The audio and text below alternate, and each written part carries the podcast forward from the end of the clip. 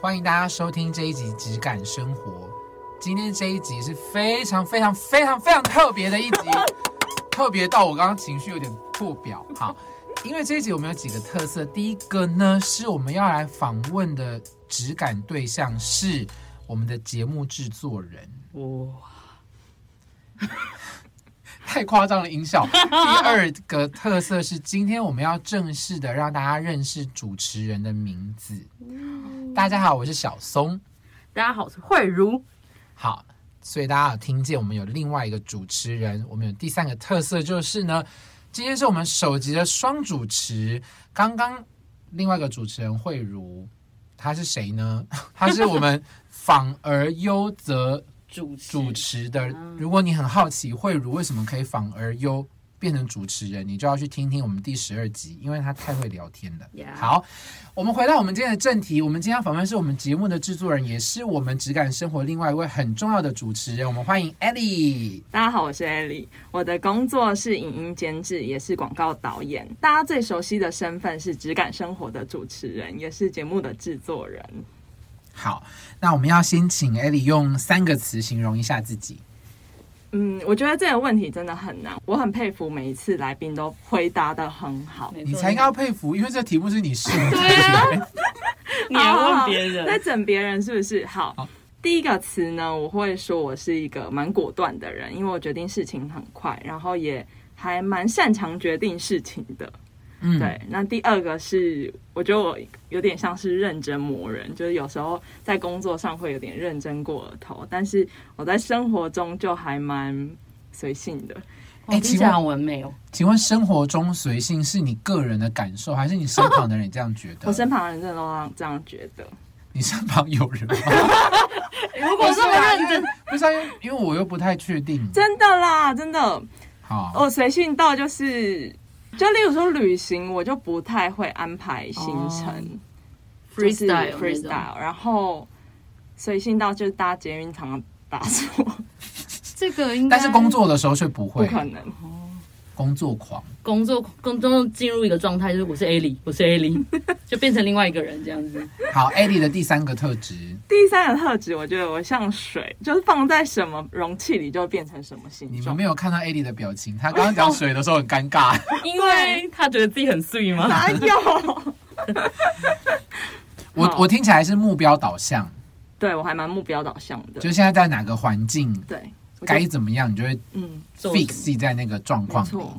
好，我们今天这一集质感生活还有一个特色，因为我们想要那个刺激大家多一点的那个收听率，对所以我们不仅因为这一集太丰富，我们不仅要变成上下两集，我们今天还会在访谈的当中穿插一些些大家在 Instagram 上面问我们的问题，所以我们就先来，对，我们就先来问个一两题吧。很多人都有问说。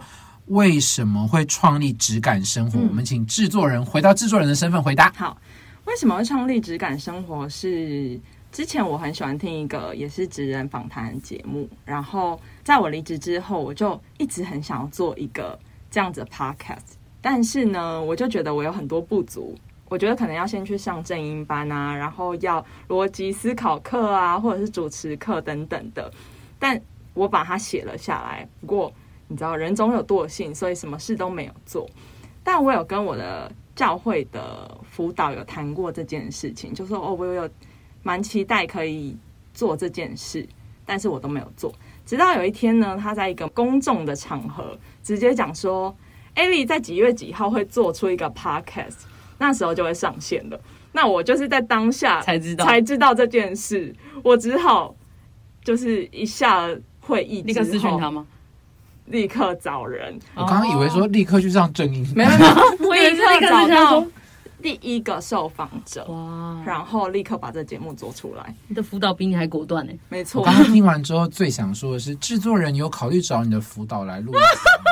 哦，我有我们有谈过，但是我们你不敢访他，我们就让慧茹访他。可以啊。我的辅导说他觉得不太适合受访，他觉得他会卡词，但其实不会，嗯，你们没有看 到他会像水 Eddie 刚刚摇头说刘海动得有多夸张？美琪姐，我们欢迎你来哦。好啦，第二个问题，你是去哪里找到这些来宾的？先从周围的朋友，然后可能知道他们的一些工作上的故事，那觉得还蛮有趣的，就把他们找来。但是渐渐的呢，可能就会透过别人的推荐，而找到这些来宾。那大部分来宾都是教会里的弟兄姐妹们。哦，对，因为可能很多听的朋友不知道不知道嗯那我们的教会确实有非常多的工作人，那大家都有不太一样的人生故事经验故事。嗯对那，我讲一下为什么会受访。好我们就是一次线上运动，哦然后那一次运动我也没在运动，因为我打完莫德纳很晕，对然后后来就开始聊天，聊疫苗副作用。然后艾莉就说：“你要不要来受访？” 就这样子，然后我就来了。他应该是觉得你很会聊天吧？哦，应该是就不是会运动，只是会聊天，哎、我讲一下一个蛮蛮有趣的，就是现在大家跟我聊天都会怕，很害怕。嗯，因为会聊一聊就开始觉得，你是不是要叫我做对，质因为感生活我我可？能就会进入那个模式，哦，认真磨人的模式。对，我就开始访问，他们防备心就来了，就说，哎、不我觉得那是女生，哦，男生不会男生根本放的很空啊。好，他们没有发现我有意图，就是他们没有发现。最后就答应了，默默点头。好，Q&A 的部分等一下会再继续。我们先要继续回头来让大家认识一下 Ellie 的学习背景。好，如果有听第五集的朋友，应该都知道我跟新同是大学同学，我们念的是世新大学广电系电影组。那我们系的教育就是比较扎实的实务作业，在大二之后，大部分的时间都在拍片。但老实说，我以前真的超讨厌拍片的。哈为什么？嗯，因为以前学生嘛，拍片的环境就比较不好，然后蛮辛苦的，然后又不知道为什么没花很多钱吧花很花花很多钱，我觉得其次，但是就是你会花非常多时间，就是二十四小时没有休息的在拍片，然后大家就不知道在等什么，就很没效率。想要等个光啊，等个夕阳这样子。不是他讲的重点是没效率，OK，因为他会去念电影系，一定是喜欢这个类别啊对。还该不会你本来是想要当编剧没有吧？没有没有，我本来想当导演，对所以他就是现在是导演。他就言下之意，大学生没有效率。哦，，我了解。没有没有，都会被同学 diss。我同学也很多现在很厉害的人，例如说第五集的李欣哦，OK，对。好，那不喜欢拍片，但是现在还是在做拍片的工作。对，我觉得真的很奇妙，我从来没有想过我毕业后会来从事拍片的行业。嗯，我觉得上帝带领真的是超过我们想象的。就我大学的时候，大四毕业后最想做的事其实是调光师，不然就是片商的选片人。调光师呢，就是一部片拍完之后进入后置，调它的颜色跟光调，它会让整个影片变得非常的有气氛。滤镜的意思吗？可以这么说，但是比滤镜更精细、高级一点。高级不是啊，就是你在家可能是用手机按一下，然后很公版，哦，对那他们是有目标的对调。对，没错没错，你可以制造出一个氛围。然后，呃，片商的选片人就是我们的电影，可能很多都是代理国外的电影来，那他们可能都会去参加影展，然后看完片子之后，他就决定我要买这几部片回来台湾放映，这样子。这就是片商的挑片人选就可以。出国，又可以看电影，，那时候梦想就是觉得太好了，这样子。对，那没想到竟然现在会是做拍片的工作。那是什么样的情况下决定跳进去？我其实一开始毕业之后还没有去拍片的工作，我大学毕业先去美国打工旅游了几个月之后，回到台湾，然后就进入到后期，真的就是去做调光助理的工作，接着又到时尚媒体做呃影音制作人，然后接着也有当管理职，工作了五年半之后离职，我才开始做 freelance 的广告导演，但现在又回到时尚媒体做影像监制的工作。那听起来你的工作整个历程好像很顺利，所以是你一毕业然后就立刻进入你梦想中的公司吗？其实不是、欸，因为我跟大部分的大学生一样，就毕业就是很茫然，就是觉得哦，我不知道我未来可以做什么，然后不知道呃要进入怎样的行业。那一开始就是我在找工作的时候，我是先找我有兴趣的公司、听过的公司，然后去呃人力银行搜寻。那可能就投跟大家一样投履历。最一开始的时候，我是进到一间片商公司做法务相关的工作，对，就是那也是一个约聘的工作，所以大概做了半年。那我也持续关注后期有没有调光相关的职缺，结果就真的有，所以我就很开心的进到后期，然后去做调光助理的工作。那就很像梦想成真。那时候真的有这种感觉，就是一去上班的时候，觉得好兴奋哦！就是哇，以前就是梦寐以求的调光室，就是你的工作环境，所以我很认真的学，因为我想要用最短的时间来达到我可以成为调光师。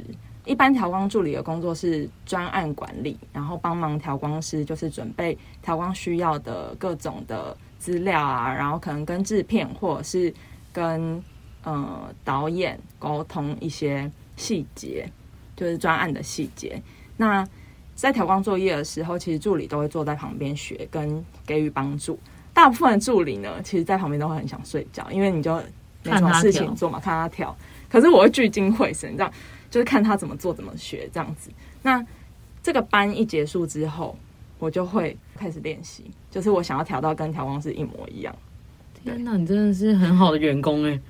我就一直练，一直练，然后只要没事，我就会一直练，就有点像练乐器一样，就一天练个好几个小时。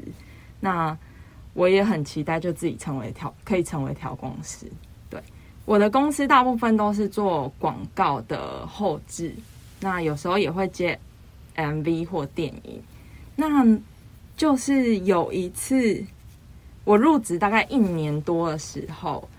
我的公司接了一部电影，那那部电影是一部新山社，就是各种很可怕的画面都出现的一部电影。我那时候就觉得，我是一个基督徒，我觉得我不应该做这个工作。那我也祷告了一阵子，然后跟辅导谈了之后，公司还是接了那个案子。那我就鼓起勇气去跟我的主管谈说，我是基督徒，所以我。不能做这个案子，那如果真的没有办法的话，我可能就需要离职这样子。你们没有其他的同事可以接？嗯，因为大家都要做，因为那是最大的案子。对，因为他需要做比较长的时间，嗯，然后所以你不管是早班晚班，你都需要做这件事情。你那时候做多久了？我那时候大概做一年多一点点。对，对，那你是保持着不行。就离职的决心去提这件事，对，工作一年真很有勇气呢。对我我也不知道那时候哪来的勇气。结果我的主管他是一个南非英艺人，他就很不能理解，因为他就觉得这就是工作嘛，所以他就说他觉得这就只是一个工作，那为什么要这样？我就跟他说，这个信仰对我来讲很重要。然后，所以我必须要做这个决定。那他就说：“好，我尊重你。那你可以不用做这个工作，就是在做这个班的时候，你可以去可能帮忙做一些行政类的工作，这样子。其实我们没有什么行政类的工作，就是就是帮那些做的人买饮料嘛，对之类的，或者是，总之就是我觉得要表现出积极，对，就是还是团队的一。”还是团队一部分，对，然后就帮助他们。那其他同事也都很理、很谅解我，我真的非常感谢他们。就是他们真的对我真的很好。那就是做完这个专案之后，就想说，哎，我好像还可以继续待一阵子这样。但是后期产业大部分都要轮早晚班，嗯，对，晚班的休息是下午这样，对，没错。都要轮早晚班，那其实我觉得轮早晚班对可能女性或者是身体状况比较没那么强壮的人是一个蛮大的负荷，所以那时候我就觉得我要一辈子这样轮早晚班吗？那我觉得身体可能也有一点受不了，我就也在祷告说，到底要不要离职，或者是是不是别间后期公司是可以不要轮早晚班？但都是早晚班，都是早晚班，所以因为后期其实通常都比较被压缩时间对吧，没错要赶快帮忙把片子给出来，所以大家就二十四小时一直轮转。对对对，没错。那我后来就决定说，好吧，就是我如果要转换跑道，趁现在还刚年还很年轻年轻，赶快转换，所以我就离职了。而且我那时候很有勇气的裸辞，哇，我也不知道哪来的勇气。于是我就裸辞了。我想说，嗯，我休息一下好了。工作再找就有了。对，应该吧，我不知道我那时候心情是什么。反正我那时候就很确定啊，就是祷告了，清楚了，那我就辞职了。然后我辞职之后，我真的不知道我要做什么。就是即使说，好像前面有很多伟大梦想啊，好像很确定想要做后期，但是我离职之后，我觉得很彷徨。就是我觉得我离职之后，我也不一定要做我所学相关的产业，所以我就海投很多履历，这样子，就是看到觉得哎、好像还不错的，我就投了。我大概应该有投三四十个履历哦，结果都没有人回应我，完全没有完全没有我就觉得哎、怎么会这样？但我觉得也蛮好的。我想知道你投到有最荒谬的是什么吗？最荒谬，我应该就可能不是啊，因为你说你什么都投，科技业算科技业你说你说去是科技业干嘛？就可能当行政业务之类的吧。哦，我觉得那真的不会应聘你耶，因为那公司人应聘你也是脑子怪怪的，就是调调光师来 我什么？但我那时候就想说，哎、我什么都可以做啊。然后我也觉得，哎、三四十个应该至少会有回应，就是去聊聊天嘛，就去认识一下这样子。嗯，，对，但是却都没有任何连叫你面试都没有。没有。但我那时候觉得很好，因为我就在祷告当中，我就是有期待说不要烦我，就是你真的要找我去上班，你再来面试我这样子。嗯，对，那有一天我在家为着我的工作祷告的时候，我就向神祷告说：“神啊，你是创造万有的神，就算这世界上没有一个适合我的工作，你也会为我创造一个适合我的工作。”那接着我的前公司就找我去面试，那面试的过程就也蛮顺利的，他们也觉得我的经历可以带给他们嗯一些帮助。那在第二关的时候，我的主管就跟我说，这是一个全新的职位，之前没有这个职位。嗯，我就觉得，嗯，这是上帝替我预备的，因为跟我的祷告是很像的 match。对。这间公司是做什么的？这间公司是一个时尚媒体，嗯，那它，呃，其实以前是纸本的媒体，就是大家看到的时尚杂志，但在二零一五年的时候，他们从纸本的杂志要转到数位，那那时候就会有需要影音制作人这样的职位，所以就有一个全新的职位产生。所以这个部门也是个全新的部门。对，但是我那时候去还不是影音部，就是我是进入广告部，等于我是帮客户做广告的影音制作人这样子。哦，对，嗯嗯，所以这样算是一个梦想的工作吗？我觉得是想都没有想过的工作、想欸都不敢想嗯，因为小时候就是也还蛮喜欢看杂志的，但是也没有想到有一天你会进入那个杂志工作。我的同事啊，我的同事可能都大我很多，他们就说以前那个什么什么杂志就是我做的。哇！我就是觉得我小时候在看的杂志，竟然是同事们做的，这是我那种感从小看到大的感觉，对，但我不敢跟他们讲。怕被打。对，会不会觉得听起来很像是穿着 Prada 的？对啊，很像。环境其实蛮像的啦，但是就是没有像里面演的那么夸张。其实我很感谢神的是，我的同事们都超好的，大家都还蛮和善的，就不会想象说好像去一个时尚媒体、时尚杂志工作就很尖酸刻薄啊，然后每天一定要穿的很华丽啊，对对对，大家也是你知道。有时候累起来 累起来都很可怕的，就是蛮邋遢的。不过我觉得相较一般产业，可能大部分的人看起来会比较年轻，因为他们会比较接收新的资讯，所以感觉会好像比较新潮一点点，愿意跟年轻人沟通。对，但我那时候都假装我没有那么，就是我都假装装我比较成熟一点这样，为什么？因为不然人家看不起、呃其实哈，其实年纪小还蛮容易在职场被歧视的。你们有这样？我们医院连老医生都比较受欢迎，他们就觉得你医生你看起来这么年轻，你会吗？啊，内心太老的啊医生我会害怕，他走抖是不是？太老我会他怕我。觉得老医师有经验或什么，你知道，可能犯错的经验是前面，所以我对现在就可以很好之类对的。，所以我们医生还故意会蓄胡啊，嗯，说这样看起来比较年纪比较大，看起来比较专业之类的。我们刚聊到到了这个时尚媒体，嗯，嗯，很开心吗？每一天都如鱼得水吗？我每天都很想离职，但是做了多久？做了五年半，是因为是工作磨人的关系吗？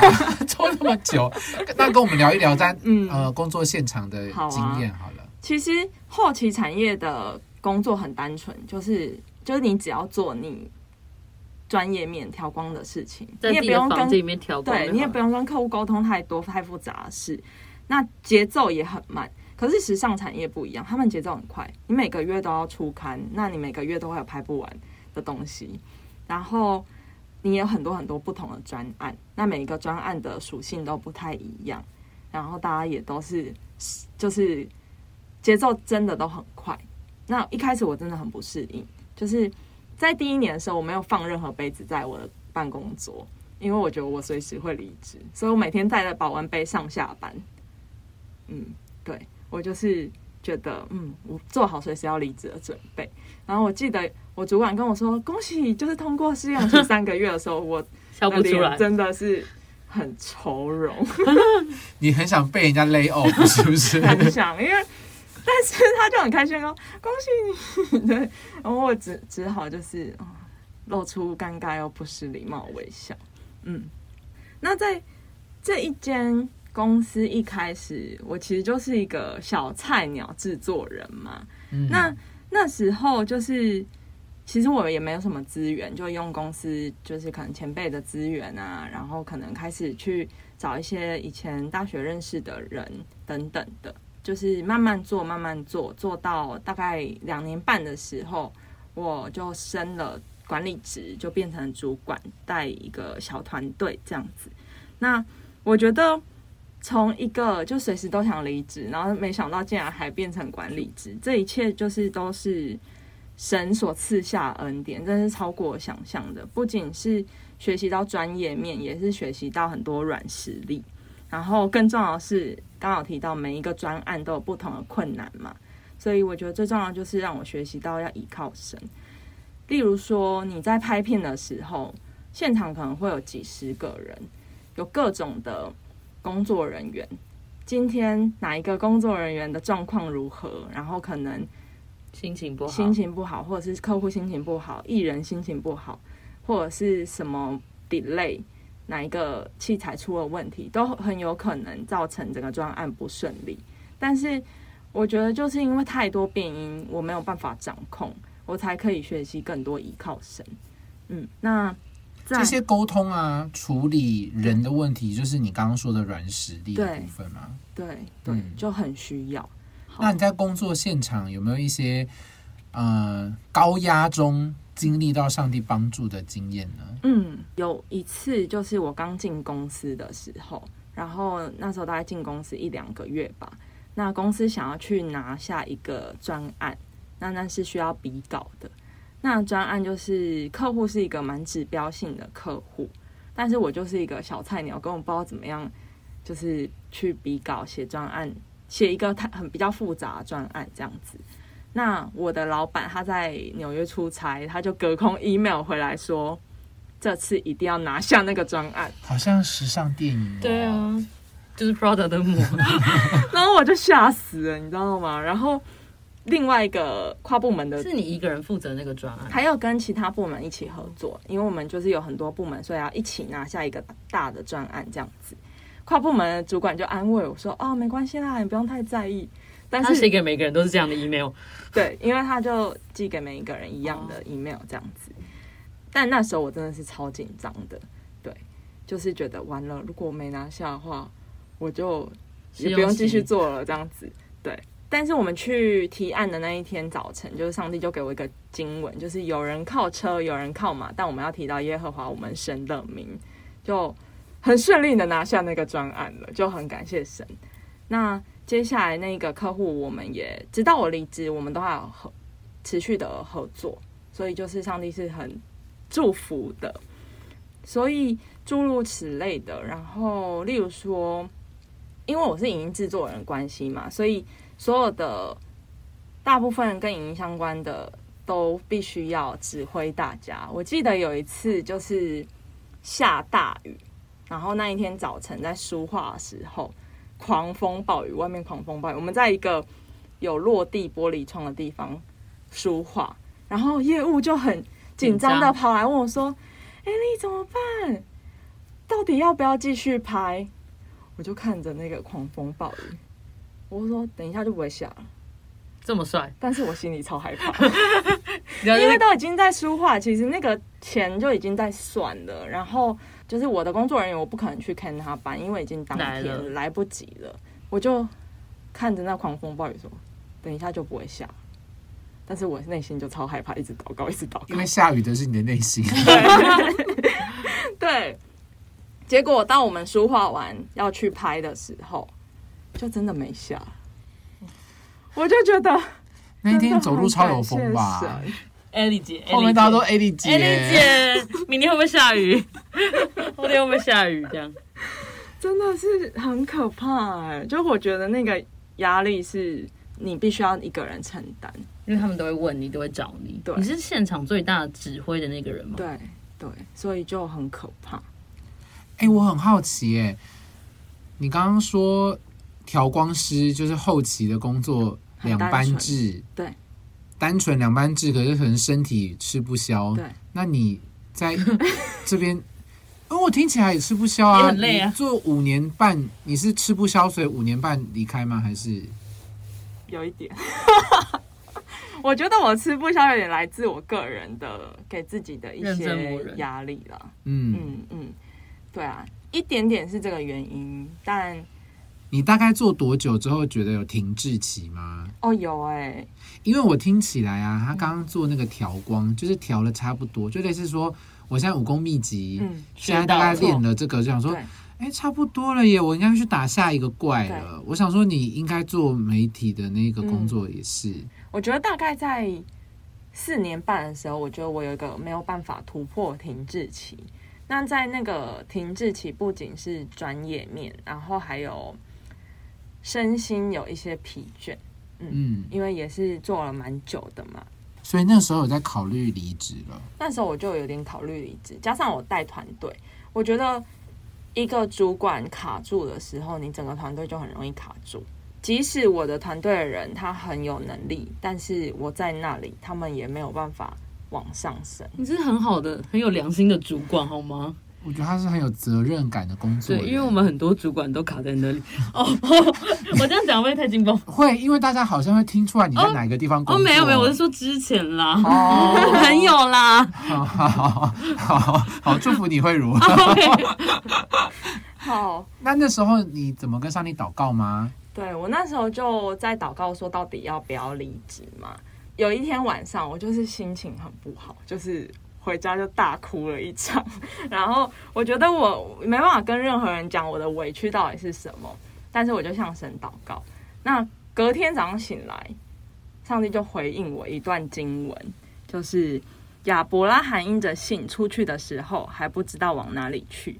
我当时就吓到了，我就跟上帝说，我是要离职没错，但不是现在。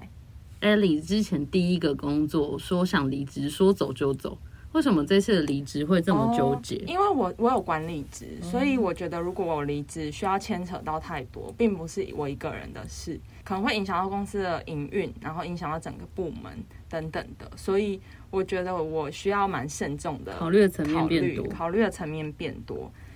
那时候听到就是上帝回应我，我就觉得嗯，我还是需要一些时间确认一下，所以我那天就打起精神，就是去上班了。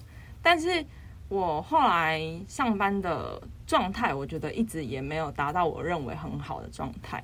直到有一次，就我在拍摄现场，就是有点发飙这样子，但是就是是因为一件很小的事，我也不太记得到底什么事。我觉得影响到可能我身旁一起工作的人，然后可能也会有情绪影响到可能家里的人等等的。所以那时候我又重新再考虑说，我是不是应该真的要离职？那你开始犹豫嗯，然后持续评估祷告，这个期间大概多久？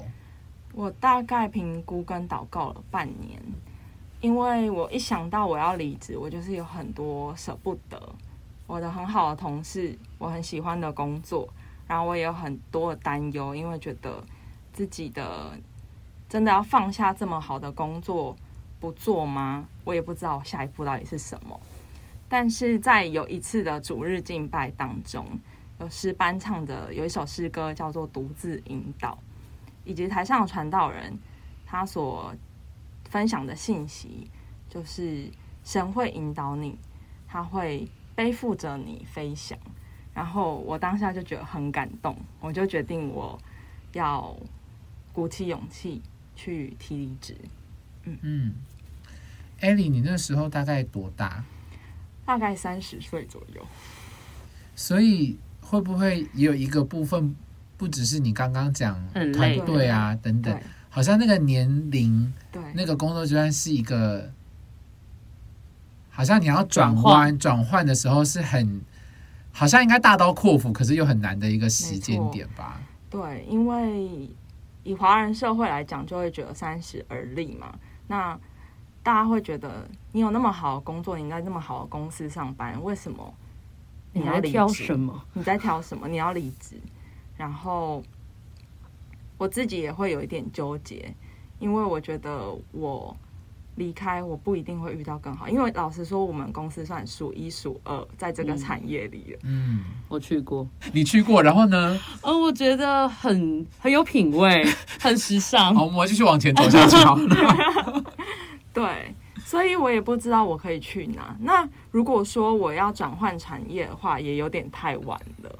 嗯，嗯，所以我那时候真的纠结的点，这也是其中一个。而且走的时候还不知道自己要做什么。对我真的不知道自己要做什么，所以我向我老板提出离职，那我就老板也对我很好，他提出了一个建议，就是还是你要留职停薪，就是你要你要离停多久都没关系，你只要跟我讲，我就让大家帮助你这样子。他说这是个特例，但是就是他呃愿意给我这个特例。对啊，是那你那时候没有心动？我那时候就有点身心俱疲，我就婉转的拒绝他。那因为我老板也是基督徒，我就跟他说我会放在祷告中。我的确有祷告，但是就是我觉得我当下最重要的是，我觉得我身心需要修复。嗯，所以我离职之后呢，我就先休息了一阵子，之后想说要接案，但我在休息的时候，我真的是超慌的。因为你突然从一个超忙的人变成什么事都没得做，没有任何事可以做。我其实也没有什么兴趣，因为我以前工作很忙，兴趣就是工作吧。兴趣就是工作。对，刚刚还不愿意承认自己是工作魔人。好，对，所以我那时候就是每天的大概傍晚的时候，我就会很慌，因为因为其实傍晚的时候大概是我们最忙的时候，因为快下班了嘛，通常就是会赶快想要把事情处理完。我觉得身体是有记忆的，所以那时候身体就会告诉你，你现在要忙了，可是你没有任何事可以做。我超慌的，而且大家五点到七点，马路上都在下班，对还没有下班，对根本没上班，哪知道自己在干嘛？对。就这样走来走去我去，真的就没。事做，我就去骑脚踏车，亲近神，就是对，就是骑脚踏车。骑两个小时哦你。该不会边骑边痛哭吧？没有没有哦，吓死我！没有哎、我哭不出来，我内心在哭吧，这样子。对，然后就想说要培养一些兴趣啊，我就有开始啊学烘焙啊，插个花啊，或者是做个香氛蜡烛，然后。我甚至还开了一家选物店，你开多久？现在还在吗？现在还在，但是就是蛮不认真的经营，就是开始学习生活。我觉得你连生活都很认真呢、对，你那一开始说，我觉得听起来是不太知道方向，对，就是想说什么事情都做。试试看看试试看是往哪个地方走。对对，嗯那因为那时候也算是在休息啦，所以我觉得我也不要去给自己太大的压力，说哦工作要做什么。嗯那大概休息了两三个月之后，我觉得哎、诶我好像可以开始工作喽。我就是跟我朋友们还有以前的客户说，哎、我可以开始接案，你们可以发案子给我，然后就开始持续的工作，然后也做了很多很不一样的案子，是我以前在时尚媒体是做不到的。嗯，对，因为时尚媒体的客户，他一定会有一个类型的客户，跟呃所谓的切角是时尚类的切角，然后我也做到可能以前没有办法做到的预算，然后跟很多很不同的人合作，我觉得很感谢神，就是碰到很多如果我没有离职是碰不到的人，嗯，然后也做不到的案子。大概在我离职一年之后，我开始觉得我想要回公司上班，因为我觉得在公司会有学习到很多处理事情的所谓的软实力，然后跟人际的相处。我觉得他也向神祷告，想要就是回到公司上班，求主引导我的脚步。那我也开始看人力银行，暌违了六年，没有开过人力银行，没有写过履历，一打开发现一零四怎么变得那么 fancy？，App 变得很华丽，三博才会通知你。界面都变我都没有就是察觉这件事，就是时代人事已非这样子。那我就输入了我期待的薪资和职务，结果搜寻的结果是零。是嗯，薪资要求太高吗？我不知道这个产业怎么了，没有啦，就可能。也许我觉得比较高阶的职位，他们不会透过人力银行，可能都是是直接升里面人，或是透过认识的人找。嗯，所以我就开始，因为那时候疫情嘛，然后线上学习平台其实是还蛮蓬勃发展。我想说，哎、好像可以去线上学习平台找找看。那我就进去他们一些独立的征才网站看，勉强看到一个职缺，我觉得我好像可以去试试看。当我把履历写完之后，这职缺就关起来了。我懂。这集的节目真的太丰富了，我们要先暂停在这里哦。下集节目中，Ellie 会分享她从找工作的历程，还有她媒体业发生印象深刻的事，以及主持人 Q&A 哦。如果你喜欢这集的节目，欢迎分享给你的朋友，也留言给我们哦。